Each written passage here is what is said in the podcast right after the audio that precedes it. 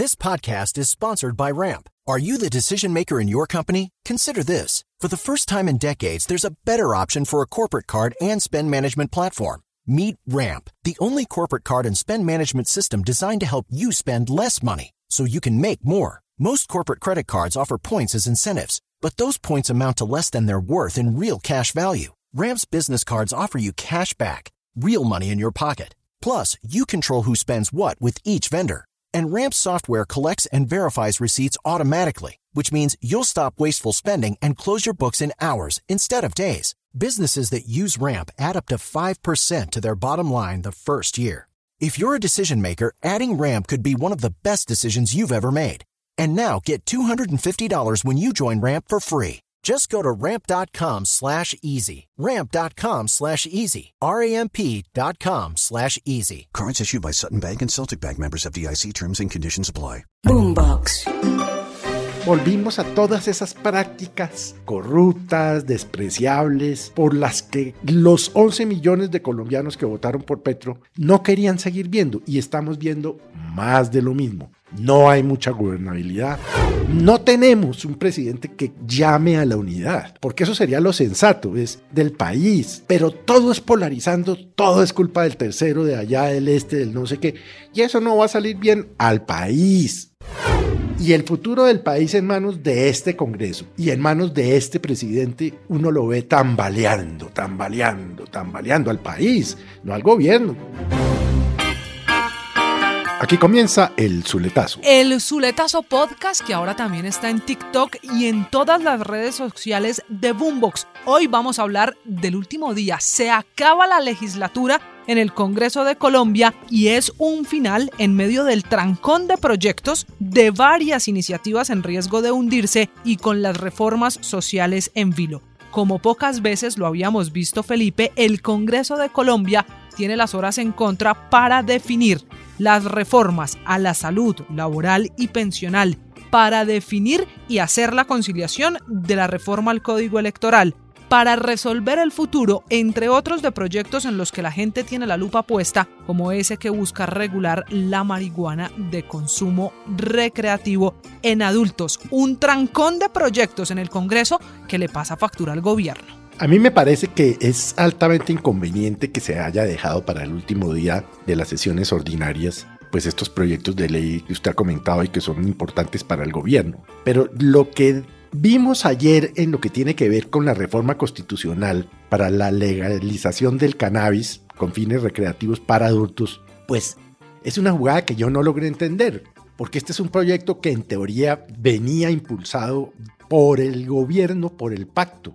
Y resulta que a última hora el propio presidente del, eh, Senado eh, suspende abruptamente el quórum, eh, le protestan, le gritan, pero lo que yo veo que hay en el fondo es que no hay mucha gobernabilidad. Y ya lo habíamos dicho en varias oportunidades acá en el podcast de María Camila, porque el presidente rompió la coalición y no ha podido rearmarla, pero tampoco parece que le esté funcionando el, plan este de coger parlamentario por parlamentario y bueno, yo me imagino, pues ya vimos, por ejemplo, qué pasó con el Fondo Nacional de la Obra. El famoso lentejismo, negociar uno, uno. Ya vimos que la Fiscalía tuvo que abrir una investigación, la Corte, perdón, a varios parlamentarios liberales por supuestamente haber aceptado puestos en el Fondo Nacional del Ahorro. Entonces volvimos a todas esas prácticas corruptas, despreciables, por las que los 11 millones de colombianos que votaron por Petro no querían seguir viendo y estamos viendo más de lo mismo. No hay mucha gobernabilidad, los proyectos pasan por un voto. Bueno, en fin, eso es un enredo del berraco. Me preocupa, sí me preocupa porque cuando lleguen este tipo de situaciones, los parlamentarios empiezan a aprobar a pupitrazo y no se lee nada de lo que van a aprobar. Entonces, esto puede ser o bueno o malo para el gobierno, dependiendo de cómo vayan a manejar hoy las sesiones en el Congreso. Por supuesto, hay proyectos de ley que si no pasan, o la reforma constitucional del canal que si no pasa, mueren.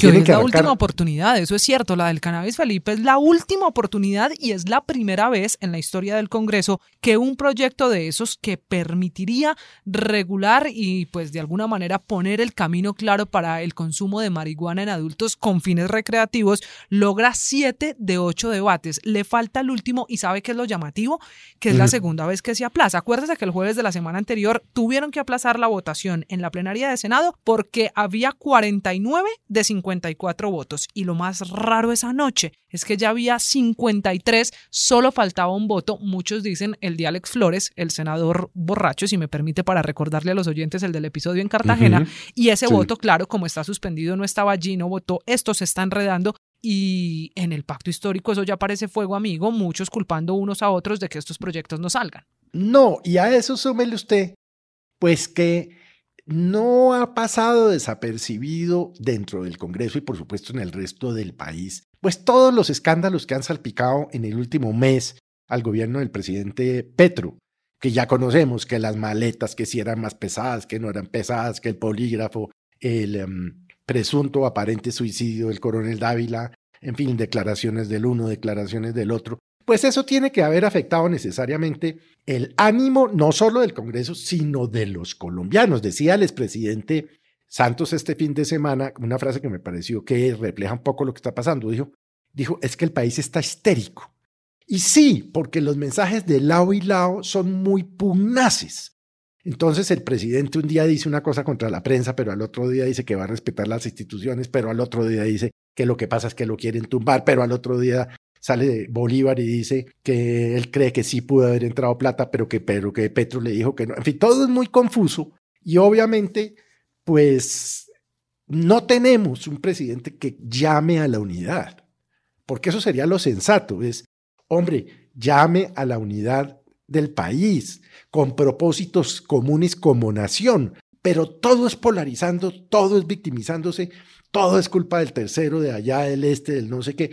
Y eso no va a salir bien al país, al país, vuelvo y le digo. Si a Petro le va mal y le está yendo mal, no en todos los temas, hay unos temas económicos que están funcionando, creo yo, más como un rebote de lo que venía de atrás, pero si le va mal, pues nos va a ir mal a todos. Entonces, ¿pero qué hacemos? Es que él no se ayuda y no deja que le ayuden, porque arma unos, unas peleas en su cabeza tan difíciles de entender, ¿no? Claro, y la esperanza esta mañana del gobierno Felipe, hoy que es 20 de junio, último día de esta legislatura en sesiones ordinarias, pues son las sesiones extras que dijo el sábado el presidente Petro que iba a hacer para discutir la adición presupuestal que acuérdese usted fue aprobada en comisiones económicas, pero faltan los debates en plenaria, que también iban a ser unas extras para la reforma laboral, que si hoy no pasa el primer debate en la comisión séptima de la Cámara, se hunde por falta de trámite y la tendrían que volver a presentar. Y que también iba a ser para la reforma pensional que está en Senado y la de la salud que ya sí logró llegar a plenaria. Sin embargo, el anuncio lo hace el presidente, pero a esta hora no sabemos ni desde cuándo, ni hasta cuándo, ni tampoco si el tiempo les va a alcanzar para tanto trámite. Como quien dice, el presidente y su ministro de gobierno, que es el ministro del Interior, no tienen nada fácil el camino con los congresistas que también están pensando en elecciones de este año. No, no, no, no, no, no, no. Eh, bueno, le digo, es que la gobernabilidad es sorprendente que un gobierno que no ha completado un año tenga el sol a, sus espaldas, como decía el expresidente Alfonso López Miquelsen. Pero es que eso es después de dos o tres años. Es que el presidente Petro no lleva un año y yo no tengo memoria de gobiernos que con tan poco tiempo tuvieran tan poca maniobra, capacidad de maniobrar en el Congreso es que es casi cero o nula. Y obviamente, pues entonces se vienen las recusaciones, eh, que el señor Ahmed Scaf, que no sé qué, que si sé cuánto, Fuego Amigo, Benedetti, Laura Sarabia. de trámite. Eh, bueno, muy enredado todo. Y obviamente, pues, vuelvo y le digo, todo lo que está pasando nos va a afectar a todos los colombianos, para bien o para mal. Y desafortunadamente, pues estamos dependiendo de un Congreso que conocemos, que sabemos cómo opera, que no es, es decir, no es el, esto no es un congreso de ángeles, ¿no? Es un congreso en donde hay de todo, pues hay gente muy buena, hay gente muy mala, hay gente muy corrupta, bueno, hay, hay de todo. Y el futuro del país en manos de este congreso. Y en manos de este presidente, carajo, yo le digo, uno lo ve tambaleando, tambaleando, tambaleando al país, no al gobierno. Yo al presidente nunca, no se va a caer, no va a ser que, que se le ocurra a alguien de, verdad tumbarlo. No, el presidente tiene que acabar. No sé cómo va a acabar, pero tiene que acabar. Pero bueno, como no escucha a la opinión pública, yo me imagino que hoy que son las marchas estas de la mayoría, las marchas del 20 de junio, van a salir así que suenan tres micos.